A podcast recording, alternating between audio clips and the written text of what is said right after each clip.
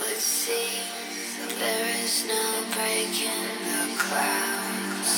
A letter from the storm surrounding me, and I start to know.